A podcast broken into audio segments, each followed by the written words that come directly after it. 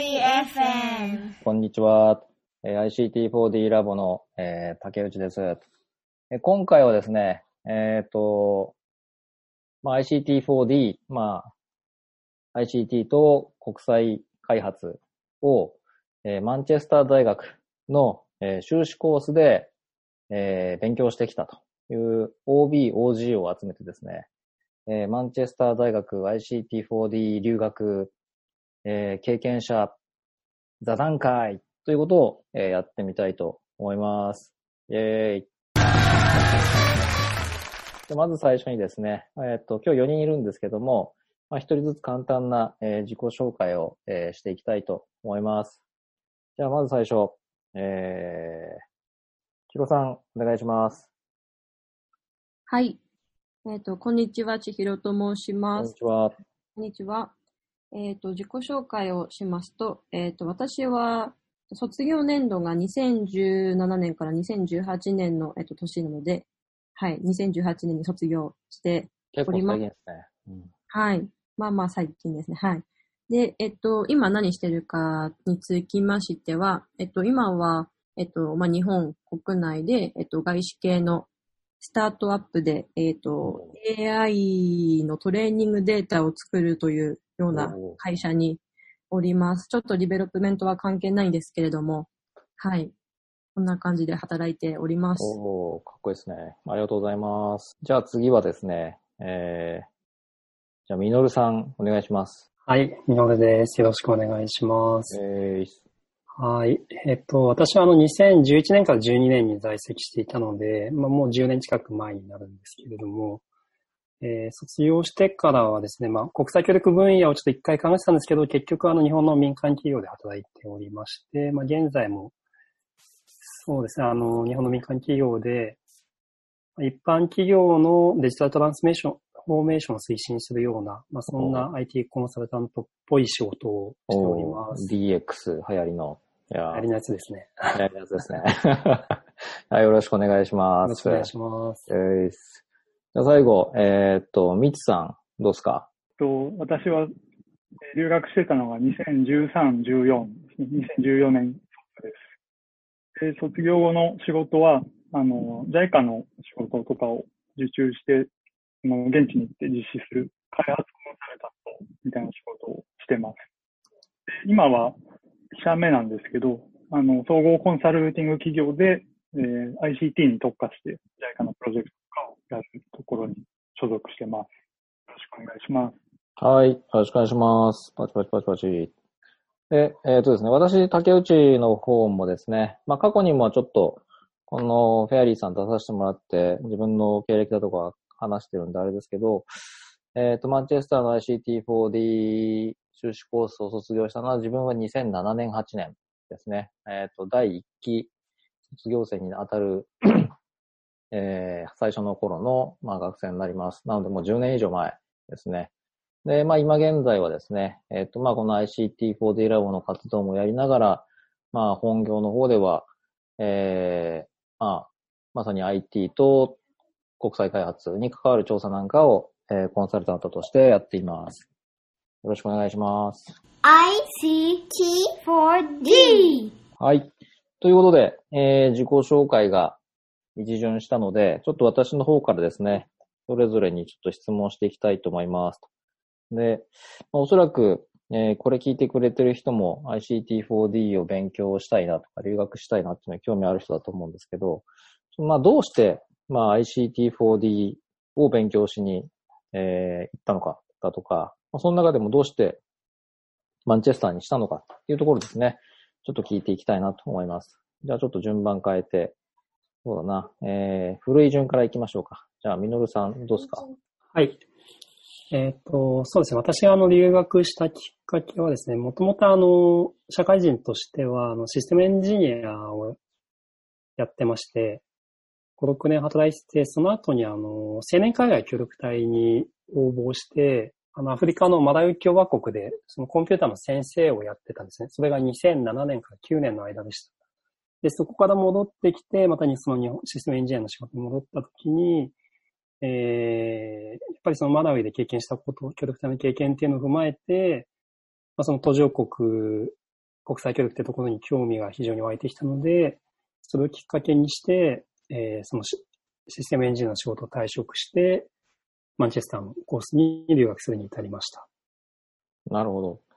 なんか、あの、なんでマンチェスターにしたかとかってあったんですか？それは、そうですね。まあ、その、自分がシステムエンジニアの背景があったんですけど、まあ、IT、うん ICT と国際協力ってなった時にどうしても、まあ、それに特化したコースって少なかったので、本当にその、まあ、コースと他にもこう、二つ三つぐらいしかなかった中で、うん。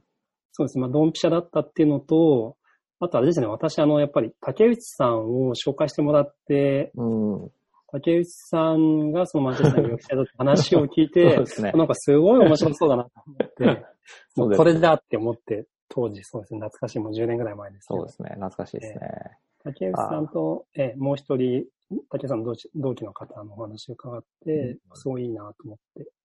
はい。ありがとうございます。そうでしたね。確かにそうですね。はい。じゃあ、次は、みつさんどうですかね。はい。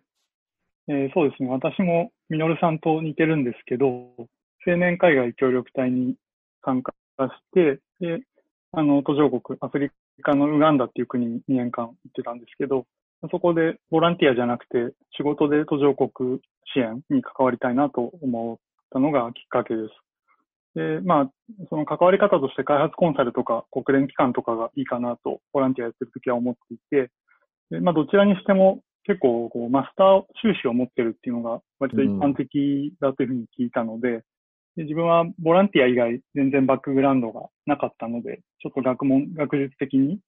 もう勉強しておきたいなと思って留学を決めました。なるほどで。なぜマンチェスターにしたかっていうと、私ももともとあのシステムエンジニアをやっていて、うん。で協力隊もコンピュータ技術っていう職種だったんですね。うん。なので、まあ、そのバックグラウンドを活かしたいなっていうのと、うん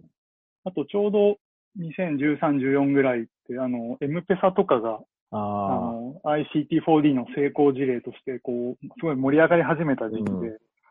こう、ICT を活用することで、この国際協力もすごく大きく変わって、インパクトも大きくなっていくみたいな話がいろんなところで言われ始めた時期だったので、まあその辺も勉強したいなと思ったきっかけでした。なるほど。ねはいありがとうございます。じゃあ、あ、最後、シロさんはどうですか？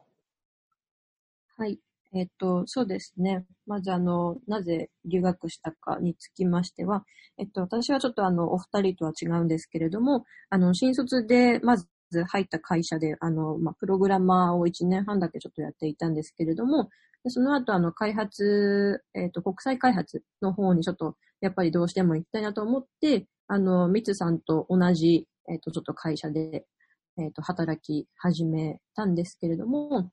えっ、と、まあ、そこでちょっとあの、まあ、私がその専門を持って開発に関わっていくときにどんなものがあるかなっていうふうにちょっとあの振り返ったときに、やっぱりその、あの、まあ、そこまであのできるわけではないんですけれども、まあ、ちょっと IT の分野で働いていたし、だからその IT ってやっぱり面白いなっていうふうな気持ちがあったので、そのキャリア的にも一貫性を持たせたいなっていうちょっとあの気持ちもいろいろありまして、それで、えっ、と、ICT4D の、えーを、まあ、学術的に学びつつ、かつ、あの、その修士として、えっと、そうですね、修士を取って、あの、開発、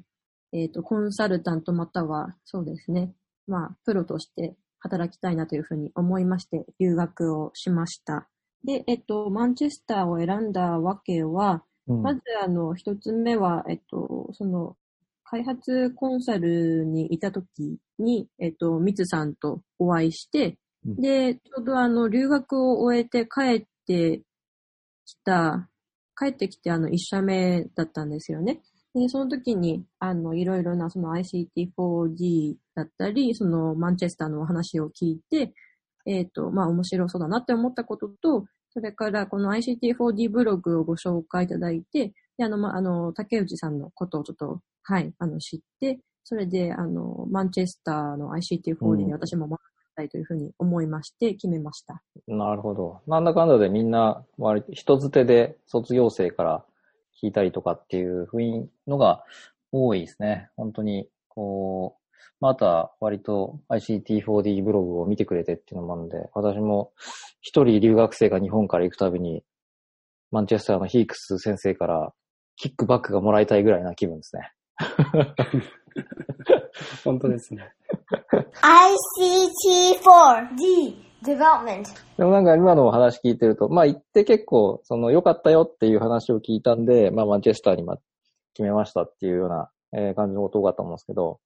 そうですかね、実際にこう向こうで、えーまあ1年間勉強してる中で、すごい印象に残ってる授業とか、まあ印象に残ってる学んだことだとか、なんかそういう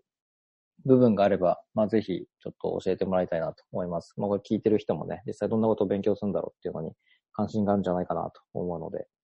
じゃあちょっとこの質問はですね、えー、みつさんから言ってみようかな。どうでしょうか？はい。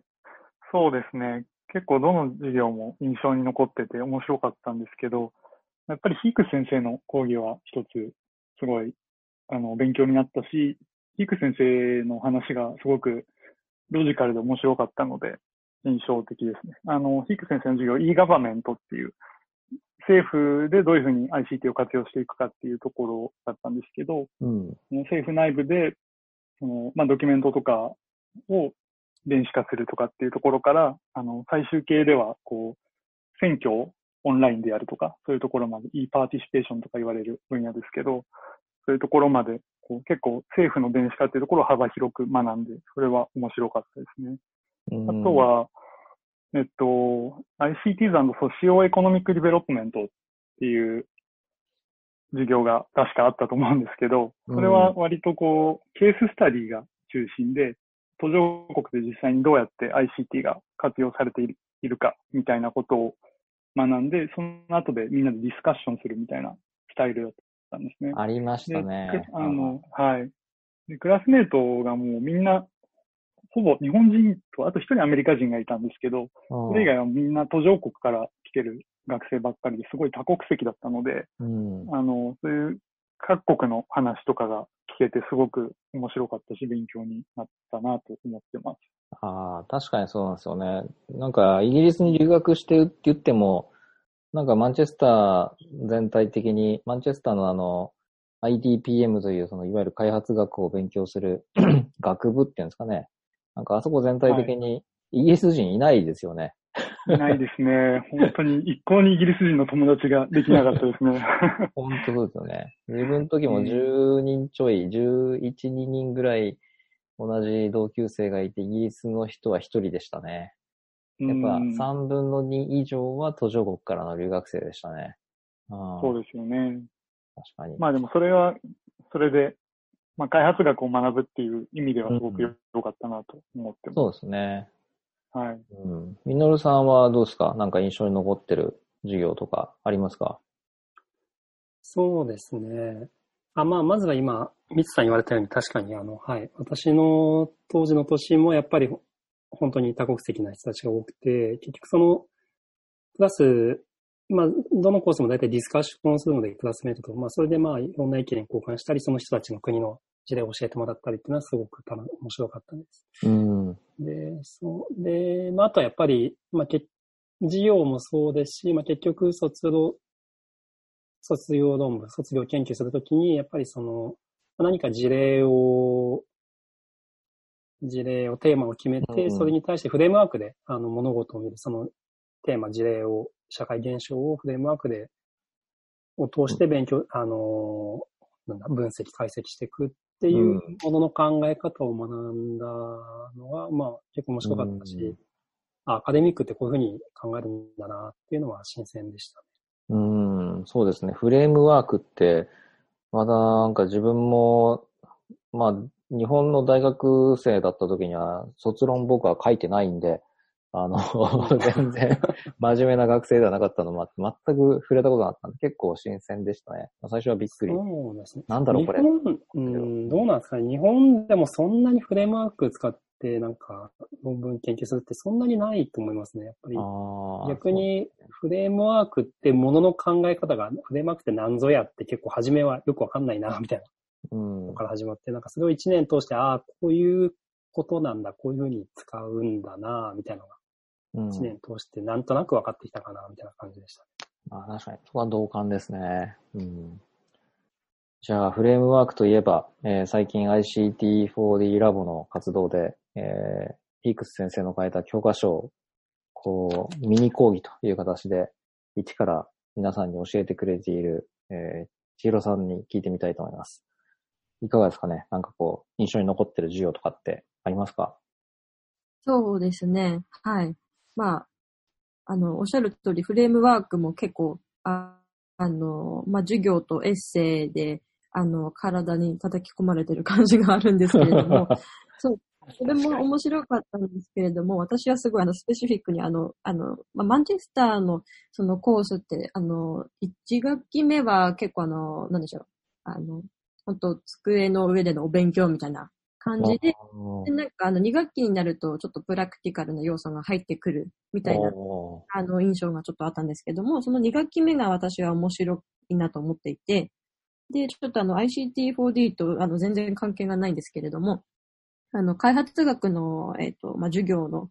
まあ、一環として、確かあのプランニング、マネージング、ディベロップメントみたいな授業があったんですけれどあも、あ、ありましたね。何があるかというと、あ、はい、ありましたか？はいありました、ありまで、した。ありました。なんかそ、あ、もう本当ですかじゃあずっとあるんですね。はい。で、なんかその、えっ、と、まあ、授業っていうのは、まあ、あの、具体的に、まあ、そうですね、まあ、評価だとか、その、えっ、と、まあ、バジェティングだとか、まあ、あの、プロブレム、えっ、と、アセスメントみたいな、なんかいろんなそのフェーズでどういうふうな、えっ、と、アプローチで、えっ、と、そうですね、まあプロジェクトを形成していけるのかみたいなところをちょっと学びつつ、最後に、えっ、と、まあ、グループワークで、あの、みんなで、えっ、と、プロポーザルを書くんですけれども、まあ架空のケースをちょっと与えられて、まあこの国またはその村とかではどういうふうな開発課題がありますかそれに対して、あなたのグループは、えっ、と、どのような、えっ、と、ソリューションというか、まあ、プロジェクトを、えっ、と、形成して実施しますかんですけども、これを全部あの、まあ、4人とか5人のグループで一気にもうみんなでバーって進めながらこう、あの、形にしていくっていうのがすごく面白くて、本当にあの、なんでしょう、みんなそのケースにどっぷり、まあ、架空なんですけど、どっぷり使って、で何が一番この村に対していいのかっていうのを本当にこう真剣に考えながら、100ページぐらいですかね。まあ、プロポーザル全部書き上げて、それが結構あの、100ページプラすごいな。はい、結構でした。はい。うん本当にちょっとはあ辛かったの。はい。すごいですね。いや、その授業、あの、私の時にもああったっすね。あ、本当でで、うん、懐かしいな。なんかこう、まずグループワークだからグループ作るところで、しかもそれ2学期だから、1学期でもグループワークって何回かやってて、で、そのグループワークの、こう、パフォーマンスが悪いやつはなかなか いいグループに入れないみたいな、そういう感じの、あいつと組まない方がいいよみたいな、そういうの、こう、だんだん人となりがお互い分かってきてる中で、で、あのグループ作って、自分は確かシリア人の人と、ザンビア人の人と、まあ3人でグループ作って、えーやって、まあプロポーザル書きましたけど、100ページは書かなかったですね。うん。なんか書いてる人100ページ書いてたんだ。すごいな。なんかたまたま組んだメンバーがすごく優秀なインドネシア、インインドネシアからあの来た方々で、で結構、うん、なんかアウトプットがものすごくて、100ページになっちゃいました。すごいな。なるほど。ICT4D? ICT4D? ICT4D? ICT4D? ICT ICT4D? ICT4D? まあグループワークだとか、他の学生との、まあ交流も、こう、なんだろう、留学の醍醐味の一つだななんて思いながら聞いてたんですけど、そうですね。まあそんなあたりも含めて、あの、まあ良かった点、悪かった点みたいなものをですね、ちょっと月並みですが、えー聞いてみたいと思います。あの、そうですね。まあ、行ってる最中こういうの良かったっていうのでもいいし、まあもしくはまあ卒業して、あの、こんなことが役に立ってて良かったとか、まあそういうのでもいいし、逆になんかここが残念だったとか、期待外れだったみたいな、なんかそういうのあったらですね、えー、言ってくれたらなっていうふうに思います。じゃあ、そうだな。ここはじゃあ、ミノルさんから聞いてみまいと。聞いてみたいと思い。はい。そうですね。まあ今、千尋さんのその、グループワークの話とか聞きながら、私も同じ授業を取ってたんで、あ、まあ確かに面白かったよなって思い出しながら聞いてました。で、やっぱり、まあ友達がすごい増えたなって思いますし、視野も広がったなと思いますし、結構あの、シンプルに、ややミーハーになんか留学してみたいなって20代の頃思ってたので、私30代になってすぐ留学してみたんですけど、あなんかやっぱ面白い、良かったなって思いました。なんかその、で、やっぱりその、社会人を、まあ6年社会人した後に留学したんですかね。で、社会人を経てからまた留学すると、やっぱその学生のありがたみっていうのはやっぱすごいわ、またさらに実感して、うん学生生活を謳歌するっていう意味でも本当に有意義でしたし、なんか勉強が自分がしたいと思ってできるっていうのもなんか有意義でしたし、なんかそれは本当に良かったなって思ってます。うん。なんか逆に、あの、悪かった点とかってありますか？まあ、なければないでも全然いいんですけど。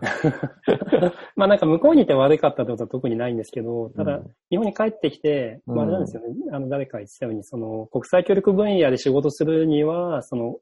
開発、国際協力とか途上開発に関わる修士号っていうのは結構必須ですみたいな雰囲気がうん。当時もあって、で、それもあって修士号を取ったんですけど、まあいろいろ考えた結果、やっぱ民間企業にまた戻っちゃったので、国際協力関係ない。うんで、その時に、やっぱそこでの就職活動、転職活動とかするときに、ああの、国際協力分野でじゃない、ではない日本の普通の民間企業だと、なんかあんまりその留学って評価されなくて、うん。で、それも何を勉強してきました？マンチェスターでそうそう ICT4D やってましたとか、まあうん IT とかやってましたって言っても、なんか全然誰もピンとこない。うん。で、まあ、強いて言えば、あ、じゃあ1年間留学してたら英語は喋れるんだね、ぐらいの評価しかししてもらえなくて。だし、むしろまあ、え、じゃあ1、2年離職してたんですね、みたいな、離職期間として捉えられちゃうので、うんなんかこう、残念だなって思ってます。残念ですね。そこ残念ですね。まあ最近は空気感は変わってまあ、まあそうですね。私はそれ今12年卒業した、12年、13年うん。の。ますけどね。なるほど。ありがとうございます。はい。じゃあ、千尋さんはどうですか？同じく卒業後は開発でない道に進んだ。そのあたりも含めて。はい。そうですね。あーでも、うん。あ、まずあの、良かった点からちょっとお話しと、そうですね。あの、まあ、私の時は ICT4D のクラスは5人だけですごくクラスが、クラスっていうか、まあ、あの、コースメイトが少なくて、まあ、ちょっとグループとして小さかったので、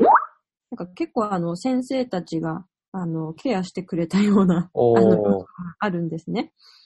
それで、なので結構先生と話しやすかったですし、あとは、あの、まあ、PhD の、あの、TA の方々ともちょっと交流があったりして、まあ、一緒にパブに行ったりだとか、あの、勉強会に誘ってもらったりだとか、結構コミュニケーションがあったので、その辺はすごく、あの、そうですね、教えてもらえたし、うん、なんかすごく、あの、あの、コミュニケーションが深まってよかったなというのは、うん。まあ、そうですね。まあ、一方で、やっぱりその、クラスというか、まあ、コースメイトが少ないと、その、同じ興味を持てる仲間がちょっと少ないということになってしまうので、で、私の時は隣の、まあ、似たクラス、あの、マネジメント寄りのクラスと一緒に、えっ、と、まあ、授業を受けていたんあですけど、の、 Management of Information System、MIS のことはい、ですね。MIS ですね。うんはい。あの、まあ、そっちはあの40人ぐらいちょっといるんですけれども、で、あの、ICT4D が5人、向こうが40人っていう中で、e ガバメントの授業、じゃあ、あの、えっと、開講するかしないか、今から決めますから、まずレジストレーションしてくださいってなった時に、えっと、5人、5、6人しか確か集まらなくて、15人以上集まらないと開講されないから、あの、ヒックス先生の授業なのに開講されなかったんですね。いやー、それ、辛いですね。えーヒックス先生の看板授業な あの寂しい。それがすごく、あの、結構ショッキングな、あの、第一学期のショッキングな出来事でしたね。はい。い残念ですよね。みんな、ひね、ICT4D、ヒークス先生に習おうと思って、行ったのにっていうのはありますよね、絶対。ね先生本人もちょっと、なんか、申し訳なさそうな感じで。いや、はい自分の時も留学してすぐに、あれですよね、LINE で愚痴を、愚痴メッセージを送ってもらった覚えがあります。なるほど。なるほど。いやー、自分も行く前にヒクス先生の授業おすすめだよとか言ってたので、なおさら申し訳ないんですけどね。まさかの展開でしたね。おーそっか。え、みつさんはどうですか？良かった点、悪かった点。そうですね。まあちょっと被っちゃうんですけど、やっぱり一番は本当に多国籍でいろんな国の人たちと友達になれて、うんいろんな国の話が聞けたっていうのがすごい大きかったですかね。うんあとは、あの、さっきから皆さんの中で出てるグループワークのうん講義って私も取ってたんですけど、あの、自分はこれかなり苦労して、アゼルバイジャン人とコロンビア人と3人の グループだったんですけど、まあなんか時間守らないとか人の話を聞かないとかで 結構、結構アウトプット出すのに苦労したんですよね。でもまあ今となってはそれもいい思い出なんですけど、なんか留学する前は国連機関とかも就職先としていいかなと思ってたんですけど、うん。結構やっぱり外国人と仕事するって大変なんだなっていうのを そこですごい痛感して、やっぱり日本人同士の方が自分は、自分の場合は生きるのかなと思って、最終的に開発コンサルっていう道を選ぶことを決めたので、まあそういう示唆になったっていう意味でもうんいい経験だったかなと思ってます。なるほど、ね。あとは帰国した後で言うと、そうですね、その開発コンサルに就職したいっていう希望が割とスムーズに叶って、帰国してすぐ就職できたっていうことと、あとはこの ICT4D コミュニティに入って、また卒業生とかとこうやって交流が持ててるっていうところも良かったところですかね。うん。なるほど。なるほど、なるほど。そうですね。いや、なんかさっきのチロさんの話聞いて自分も一個あったんですけど、あの、自分らの代もみんなリチャード・ヒークス先生に習いたいと思って留学してきて、で、前期が終わったら後期先生があのサバティカル、研究休暇だって言って いなくなっちゃったんですよね。まあ、いなくなったっていう、まあ、実はいるんだけど、まあ、授業は持たないっていう、まあ、研究してるもんで、あの、基本的には探しはいるんだけど、まあ、授業持たないっていうんで、結構それは物議を醸し出して、あの、まあ、自分はね、そんなになんかこう、文句言うようなタイプじゃないんで、はあ、まあ、そうかぐらいに思ってたんだけど、アメリカ人とかカナダ人とかは、割と、ふふざけるな授業料返せみたいな感じで 言っていましたね。うんまあこれから留学、あ、どうぞどうぞ。あ、ごめんなさい。あ、そういえば、僕の時もありました。あの、お同じサバティカルなんですけど、そうなんです。あの、えっと、1学期2学期授業終わって最後に論文書く期間で、その論文の指導担当をこう希望を出して選選べるというか希望を出せるじゃないですか。うんうん。で、な、なので僕もあの、ヒークス先生に見てもらいたいっていうヒークス指名する気満々だったんですけど、やっぱ、サバティカルで、なんか、その、論文指導持ちませんって言われて、あれ？みたいなことありまし学士だよね。た。学士でした。うんなるほど。まあ、まあそうね。そこはまあ要注意ですよね。本当に。ICT4D! じゃあ今ちょうど30分ぐらい話してきたんで、まあちょっとここからで終わりにしようかなと思うんですけど、まああの、これを聞いてくださっている、あの ICT4D を勉強したいと、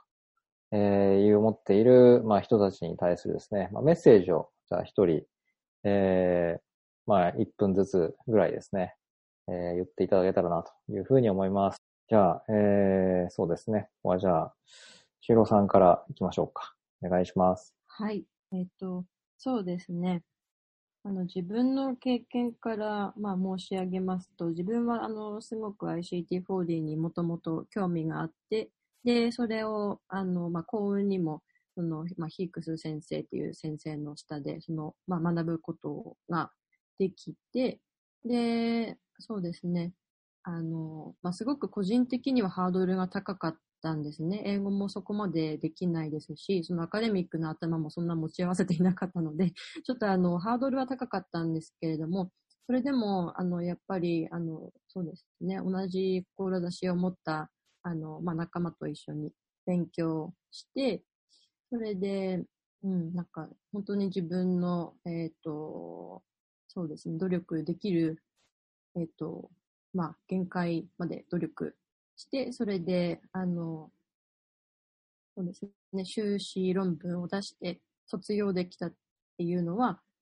うん、なんかすごく自分でも自信につながるところがありましたし、また、なんでしょう、あの、やっぱり同じようなことにその興味を持っている人って世界中にいっぱいいるんだなっていうふうなことも、やっぱり思えて、なんでしょう、すごくあの、自分では大きな発見、その自分がこういうことをできるんだっていう発見にもなりましたし、ああの、これまで見えてなかったものが見えてきた部分もすごくあって、そうですね、すごく、まあ、総じて言ってよかったなと思っています。で、その自分の興味を追求できる時間ってすごく、あの、まあ、なかなか確保できないと思いますし、その、えっ、と、仕事で忙殺されていると。なので、まあ、こうして、あの、まあ、機会として、時間をとって一年を、その興味あることに捧げられるっていうのはすごく贅沢だし、本当にやってよかったなというふうに思っております。なんかちょっとぼやっとしたメッセージになってしまいますが、もしあの、あの、すごく興味があったら、ぜひあの、留学していただきたいなと思いますし、また、あの、帰国してもこうして、あの、日本にもコミュニティがあるっていうのはすごく心強いことだと思うので、はい。えっ、と、留学おすすめです。以上です。ありがとうございます。はい。じゃあ、次は、じゃあ、みのるさん、お願いします。はい。そうですね。一応私もはい、もちろん基本的におすすめなんですけれども、とまあ先にただちょっと、なんだろうな。